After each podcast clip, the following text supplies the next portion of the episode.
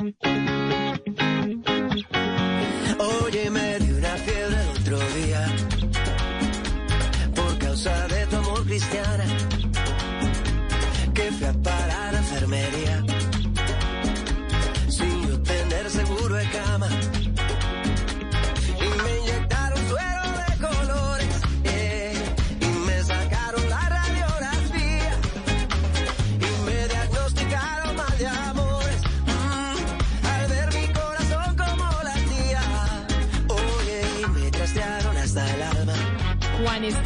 Aristizábal, mejor conocido como Juanes. Bienvenido a Mañanas Blue. Y yo le tengo que decir que esta es mi canción favorita del álbum, porque tiene todo lo suyo, pero también me recuerda a Juan Luis Guerra que nos ha influenciado a todos, como a usted mismo, y así lo muestra en el documental. Bienvenido.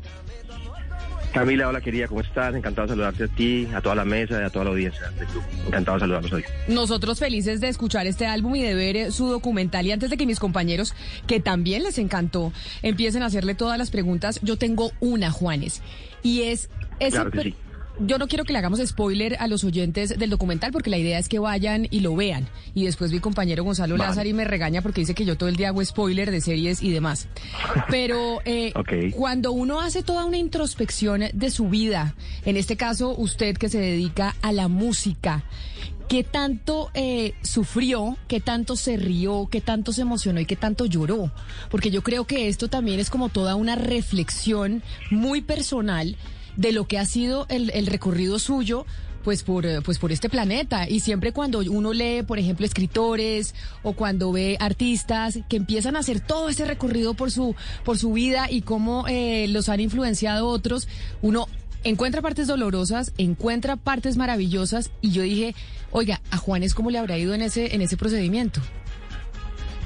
Sí, la verdad que fue un proceso muy hermoso, Camila, porque, como vos lo decís, o sea, muchos sentimientos. Eh, ese camino hacia la infancia y, recordar esos momentos en, en donde yo estaba con esas canciones, lo que me estaba pasando, pues, digamos, de la infancia, lo que puedo ver en las, en las imágenes, afortunadamente, que, que mi hermano pudo grabar cuando, yo- cuando estaba muy pequeño, las fotos. Eh, también en la adolescencia, ya mucho más marcadas las, las memorias de, de- de desamores, de, de- de amores, de, de frustraciones, de rabia, de miedo, de angustia, de felicidad. Y yo creo que me, sirvió mucho sobre todo como para, para recordar muy bien de a dónde vengo y, y tener claro hacia el futuro, digamos, a dónde, a dónde ir. Yo creo que fue muy sanador, pero sobre todo de verdad bonito, desde, desde- desde los recuerdos hermosos de la música, porque eso es lo que a mí me parece bonito de, este proyecto, de estas canciones desde Gardel mismo, que me recuerda mucho a mi papá, por ejemplo.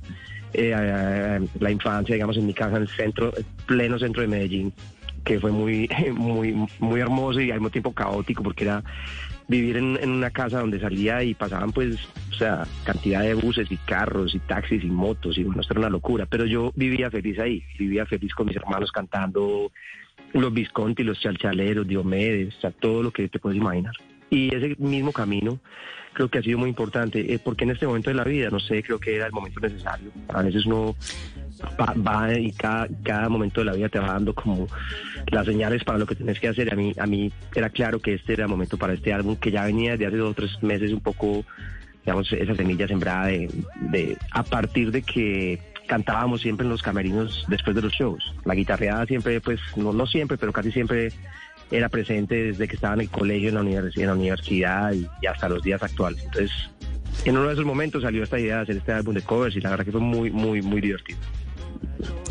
Pues Juanes, yo quiero felicitarlo porque me encantó el documental, sobre todo mi canción favorita, Camila, fue la de Dancing, Dancing in the Dark, el cover que es en español, es absolutamente brillante y espectacular.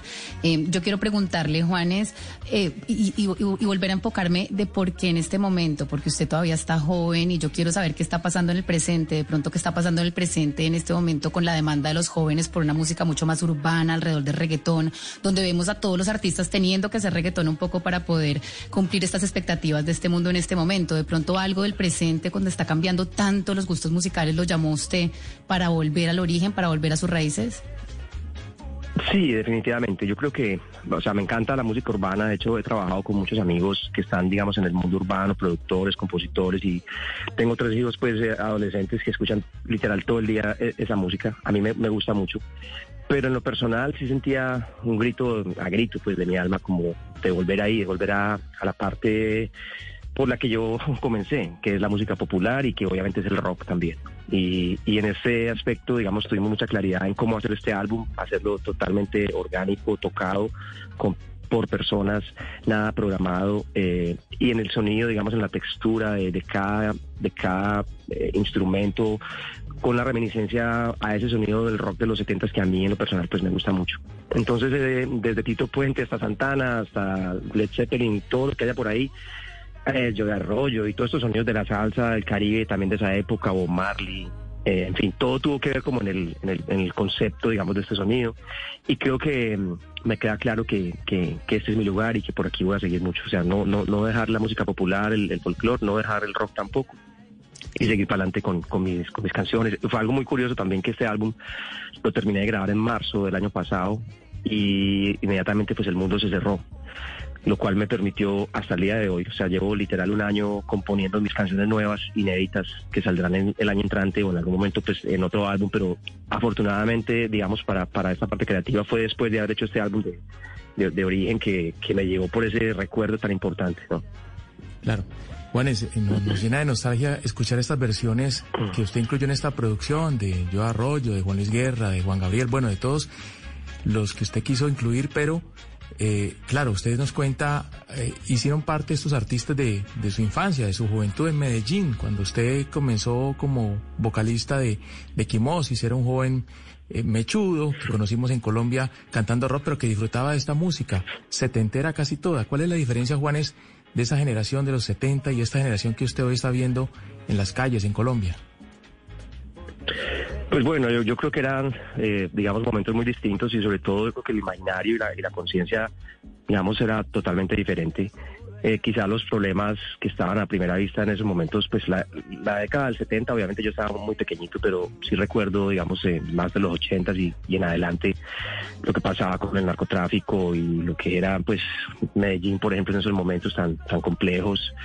Eh, de alguna manera el rock y, este género musical tuvo mucho que ver también con las dictaduras en Argentina y cómo se generó como un momento de, rebeldía para, esa situación social y política que se vivía en el momento. Después llega, eh, digamos, el, hip hop que empieza a crecer poderosamente en los Estados Unidos y, llega pues hasta, hasta lo que es el reggaetón o y la música urbana. Y siempre, siempre serán como los reflejos de, lo que se vive, pero también al mismo tiempo ciclos. Eh, hay mucha música urbana, digamos, en el mainstream de, la música, pero hay, hay otros géneros también que la gente disfruta. Y, y, realmente yo, por ejemplo, en lo personal, yo a veces estoy escuchando un rock, pero a veces me provoca poner un reggaetón y, en, la, en parranda y bailar, pues ¿sabes? No, no tiene nada de malo. Yo creo que la música es buena para usarla en diferentes momentos de acuerdo al estado del ánimo. Pero obviamente hoy hay, siento yo, en la juventud muchísima más... Eh, como un, como un, despertar. No sé si, o sea, creo que las, imágenes, las eh, redes sociales han tenido muchísimo que ver en cómo se ha expandido la información y la conciencia y cómo el imaginario ha cambiado tanto, ¿no? Y para bien y a veces para mal también, porque creo que yo como papá de tres, de tres chicos jóvenes veo también el estrés que genera las redes sociales y cómo también hay una parte fuerte ahí, pero también al mismo tiempo la capacidad de, de acceder a tanta información que es una maravilla, ¿no? Pues como usted dice que no le, que usted oye todos los géneros, Juanes, antes de mi, de la pregunta de mi compañero Hugo Mario Palomar en Cali, pues sí, ahí en esas influencias que usted tuvo está una canción de Diomedes Díaz, para mí la mejor de Diomedes y creo que fue la primera por lo menos que yo me aprendí. No sé si a usted le pasó exactamente igual. yo también, que, yo también, literal. Que se llama Sin medir distancias.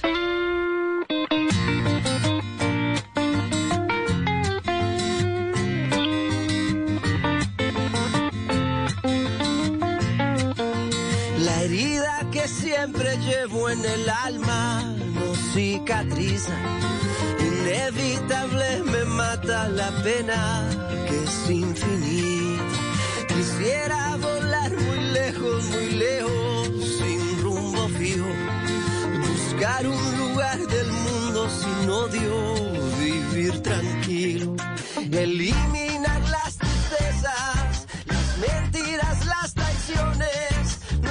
voy para el valle, me voy precisamente para el norte del país, para el departamento del Atlántico. Oscar, ¿le gustó este vallenato o esta versión del eh, vallenato Camila. de Sin Medir Distancias de Diomedes Díaz? quiero contarle que estoy fascinado con la versión que hace Juanes de Sin Medir Distancias del Flaco de Oro de Gustavo Gutiérrez y quienes somos amantes del vallenato, Juanes, yo particularmente lo quiero felicitar porque esta versión me gusta mucho. Me gusta mucho porque tiene la esencia vallenata, tiene el sentimiento vallenato. Pero Juanes, me gustaría saber por qué llegó a Gustavo Gutiérrez. Eh, me imagino que escogió, tenía varias canciones para, para incluir, pero escoge esta. ¿Por qué llegó allá? Sí, yo, yo creo que tiene que ver con, con los recuerdos, porque esta canción de Sin Medias Distancias era una canción que cantábamos siempre, yo recuerdo sobre todo la época de quinto, bachillerato, sexto bachillerato, la excursión del colegio, eh, que era una canción que no, pues no podía faltar. Siempre cantábamos esta canción de Sin Distancias. Y a mí el amor por Diomedes pues ha sido siempre por su música algo de verdad muy, muy intenso, ¿no? Incluso yo tuve la oportunidad de conocer a Diomedes pues cuando estaba en la cárcel, en una situación pues muy compleja que tuvo en su vida. Eh, por el estilo que, que, tuvo pues de, llevar sus cosas, pero bueno, en todo caso su música para mí sí es muy importante y, y realmente sin medir distancia me, me, encanta, no solamente esa, pero digamos que, ha sido de las más importantes. Y queríamos irnos por este lado vallenato antes de que llegara el acordeón, ese vallenato más, más guitarrero que a mí me, me causa pues mucha, mucha emoción también. Y bueno, fue un poquito como el experimento, pero le sumamos eh, la guitarra del steel guitar que se, que se usa mucho en la música country. Y ahí está como ese elemento que lo que parece como medio hawaiano, pues es ese instrumento, digamos, que le da como un toque diferente. Y obviamente estuve con el maestro ahí en Valledupar hace unos, hace unos años, lo conocí en persona. Y bueno, pues a mí es el vallenato, de verdad, verdad que es un género que me encanta. Siempre he tratado de, tratado de, entenderlo, de, de, aplicarlo mi música, las líneas del bajo, la forma de cantar, eh, la, caja, en fin, tanto canto que hay que he aprendido a través de los maestros y obviamente Carlos Vives cuando apareció con su música y su fusión, pues me dieron como, no sé, como, como una puerta ahí que, que, que bueno, que es increíble. Y, lo que hace Silvestre Dangón hoy, y lo que ha hecho Fonseca, y lo que siguen haciendo pues eh, todos los, la música vallenata para mí es realmente algo muy, muy, muy apasionante de la música colombiana. Juanes, usted habla de elementos maravillosos y yo, lo felicito. Ver esa, como usted toca esa Gibson 335, o ver el bajo Rickenbacker, que es uno de los clásicos del rock de los 60, de los 70, a uno lo hacen trasladarse precisamente a esos momentos. Hay algo que me llamó la atención. De los 12 tracks, de los 12 homenajes que usted realiza en el álbum, hay dos que son artistas anglosajones, por llamarlo así. Bob Marley de un lado y por el otro Bruce Springsteen. Pero la canción de Bruce Springsteen usted la traduce y la de Bob Marley no. ¿Por qué esa decisión? ¿Por qué una sí y otra no? Bueno, cuando estábamos haciendo las, digamos, las maquetas de las canciones, eh, estábamos pensando, que traducir la de Bob Marley o no y de alguna manera me, me, me, fui por las letras y cuando encuentro la letra de Bruce Springsteen, que obviamente yo conozco a Bruce, a ver, en los años eh, 80 y 83 por ahí, yo tenía, tenía, no sé, 13 años, 12 años, que escucho este disco de Born in the USA y a mí me encantó, no entendía nada de la letra. El año pasado, viendo la traducción, me doy cuenta que es una que es una letra demasiado profunda y vulnerable, pues que pone a, Bruce Springsteen como, como un tipo en, ese momento imagino que jodido, pues con mucha mucho problema profundo en el alma y, a mí eso me conectó mucho también el año pasado porque de alguna forma me sentía así, hacía como eco en mí. Me pareció muy bonito el mensaje y por eso de alguna manera lo, lo quise como como llevar a, al español, incluso le bajamos el tempo a la canción. Con Bob Marley, por ejemplo, la canción de Could You Be Love es como que, no sé, se me hacía más difícil traducirlo al español porque podría quedar como, no sé si pampletuda la palabra, pero quedaría como rara, no, no, no encontraba como que se acomodara bien al, al español, tanto como la de Bruce, que me parecía más, mucho sentimiento, ¿no? Por eso creo que fue la decisión. Pues escuchemos un poquito de esa versión, de esta canción que está en el disco Orígenes de Juanes, que es esa inspiración de Bob Marley con su versión de Could You Be Love.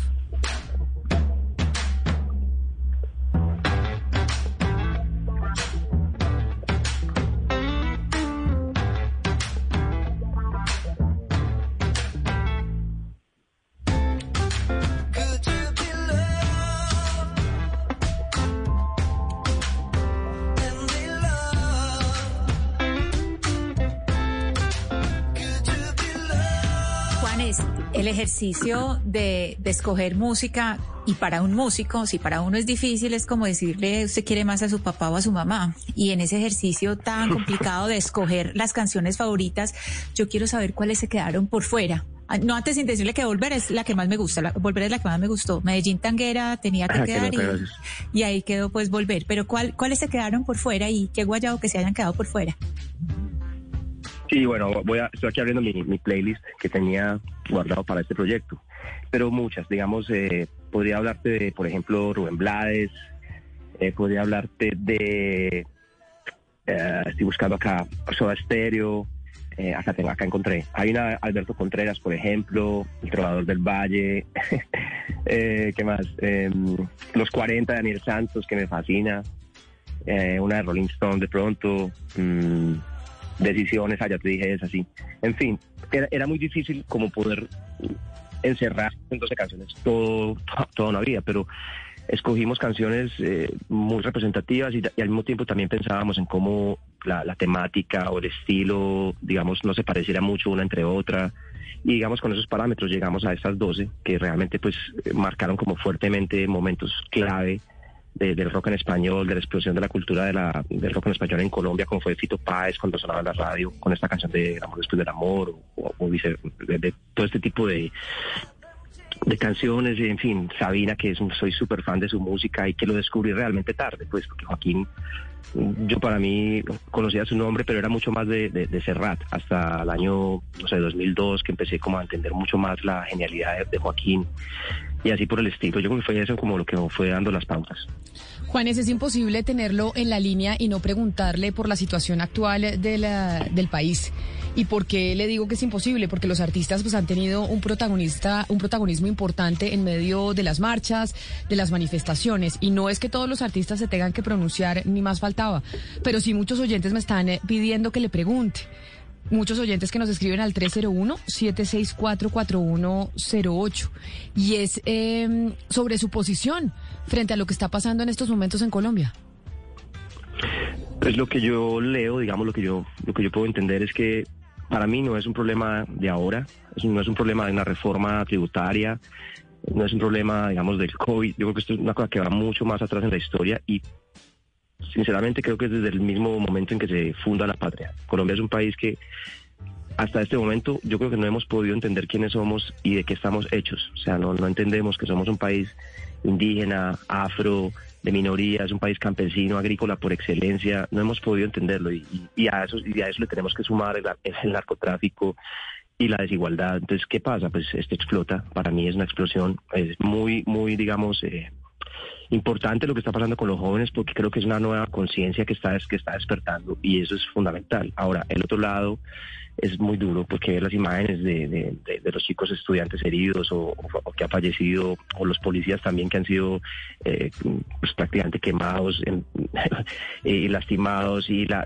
el abuso de la fuerza policial, toda esa, toda esa cantidad de cosas que están ahí es muy duro. A mí me da mucha tristeza, impotencia ver cómo el pueblo contra el pueblo y sobre todo jóvenes con jóvenes que quizá viven en el mismo barrio, quién sabe, yo no sé, pero es muy duro. O sea, a mí me ha dado muy duro y espero que realmente este, esta coyuntura sea bien importante y que todas las vidas que, han- que, se han ido no, no sean en vano para que sepamos cómo reestructurar el país como tiene que ser para que tome un camino distinto. ¿Cómo? En las urnas. O sea, votando a conciencia por concejales, por alcalde, por gobernador, por presidente, porque realmente siempre ah, vamos al presidente a votar, pero lo que, lo que tiene que haber es una conciencia muy clara y, y mirar muy bien todos los programas de gobierno de todos para votar a conciencia, que la gente joven que está marchando hoy inscriba sus cédulas y puedan votar.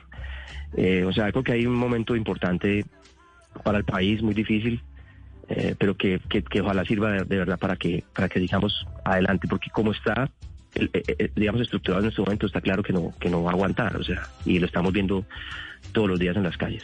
Juanes, para este fin de semana en Medellín hay una convocatoria a pintar de blanco eh, algunos grafitis y vi que esta mañana usted mandó un mensaje. Hablemos un poco de ese mensaje. Sí, yo creo que es muy importante no, digamos, primero que todo no, no acudir a ese llamado y, y me parece que, que eso puede escalar a algo que, es, que sería muy, muy lamentable, pues puede escalar a, más violencia y, yo pienso que también es difícil entender el arte, es incómodo y lo que están haciendo los grafiteros pintando en estos muros con estos mensajes es incómodo, pero también es parte de lo que tenemos que aprender a escuchar y lo que tenemos que aprender a entender, que hay otra parte que quizá no ha sido escuchada por mucho tiempo. Eh, Esa es mi, en mi posición, o sea, eh, hemos dicho, como, como dice el hashtag, o sea, la vida no vale, no, no, no vale un muro. Es decir, ir a, ir a hacerle daño a unos chicos jóvenes grafiteros porque están pintando un muro, eh, pues de alguna forma tiene que haber expresión. Quizá lo que tiene que haber es, un diálogo, es un sentarse y, y- que todos entiendan entre sí, ah, pero ¿cuál es la diferencia mía? ¿Cuál es la tuya? O sea, ¿por qué no hay un punto común de acuerdo? Yo creo que falta esa, ese conocerse a sí mismo como ciudad y, y me parece que incitar a, digamos, a este tipo de, de cosas allí, eso puede terminar muy, muy mal. Y creo que no vale la pena, sinceramente. Eh, eh, eh, de pronto puede haber un mensaje que sea común entre todos y que se pueda, que se pueda pintar en los, en los, los grafitis, pero el grafiti es, es parte del arte urbano y eso y el arte como la música son son eh, re- eh, son el reflejo de lo que estamos viviendo. Entonces no puedes pintar una paloma de la paz en, en un mural de Medellín cuando todo lo que está pasando, según lo que están sintiendo lo que lo- los que lo están pintando. Eso es algo, digamos, yo sé que es muy incómodo y duro, pero sí siento que, que es un llamado a la sensatez, a la calma, a que, a que aquí tiene que haber un diálogo en donde se lleguen a unos acuerdos rápido y pronto, para que no escale esto a, otra, a otro lugar. En este momento, más que todo, donde los jóvenes están dando, o sea, hasta la vida, pues, por, por, por, por, lo, por lo que están buscando. Yo creo que no es, no es bueno alterar más las cosas. Ese es mi, mi, mi, mi sentimiento.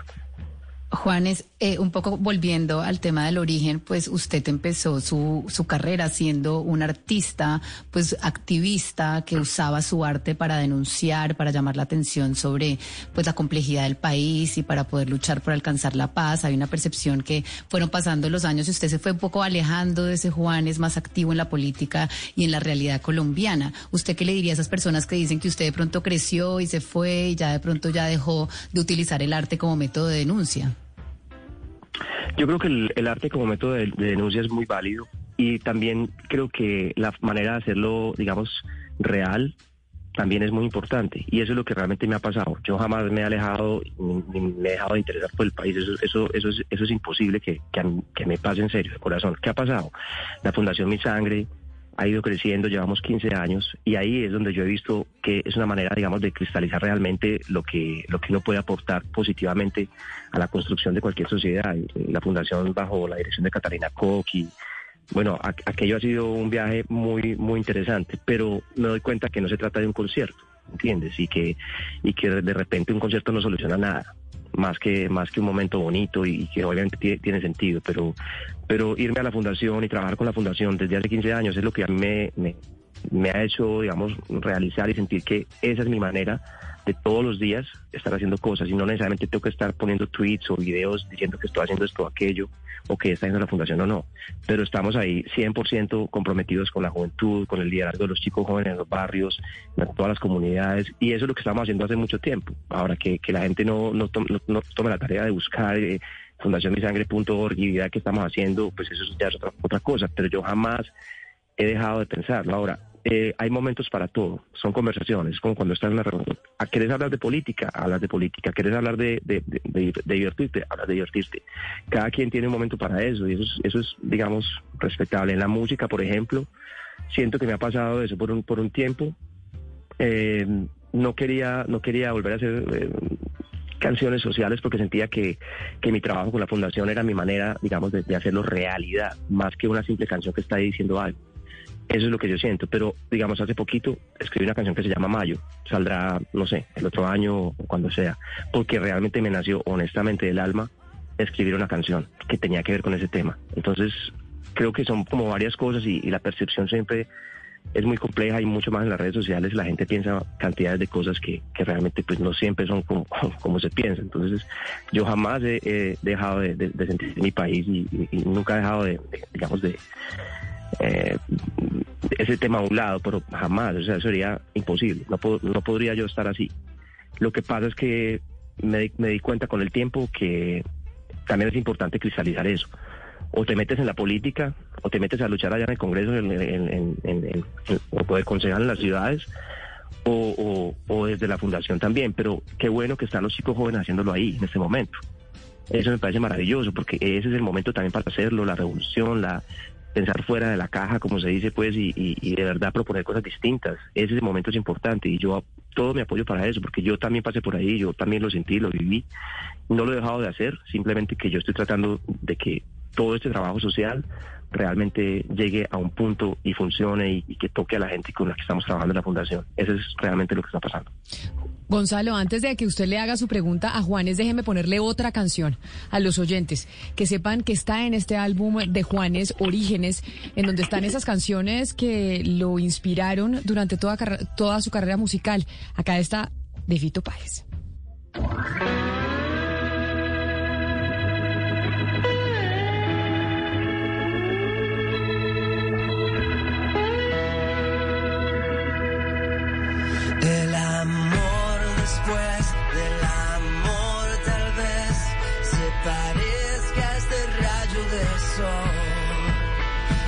La canción, la que más me gusta del disco, Camila. Una versión maravillosa del maestro Fito Páez, El amor después del amor.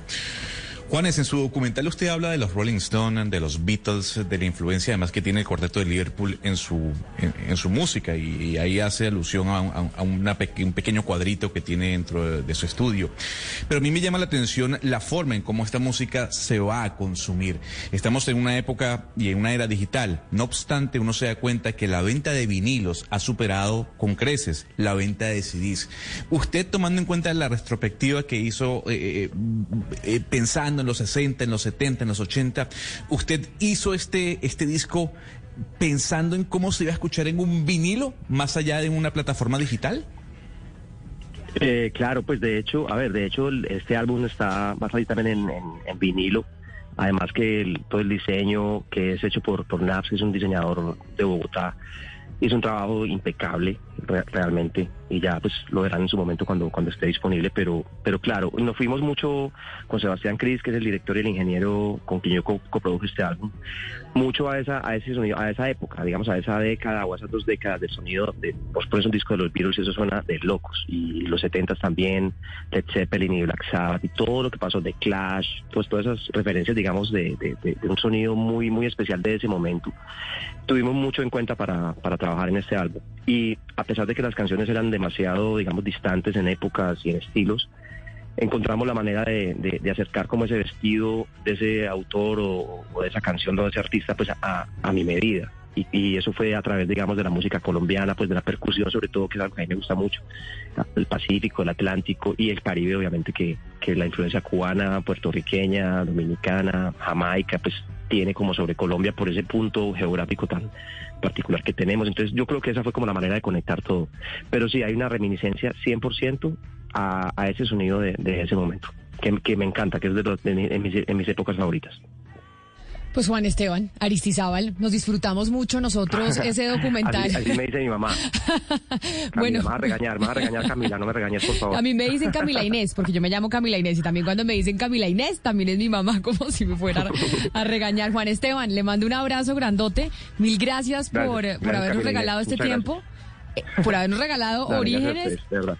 Y por habernos eh, pues eh, compartido ese documental que se lo recomendamos a todo el mundo.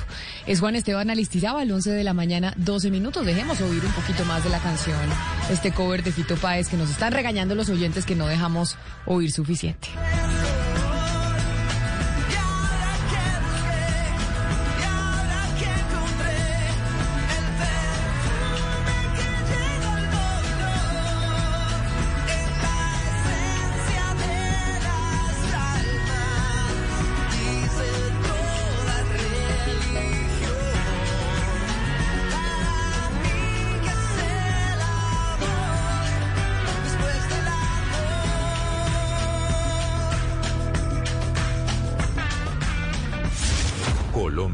Está al aire.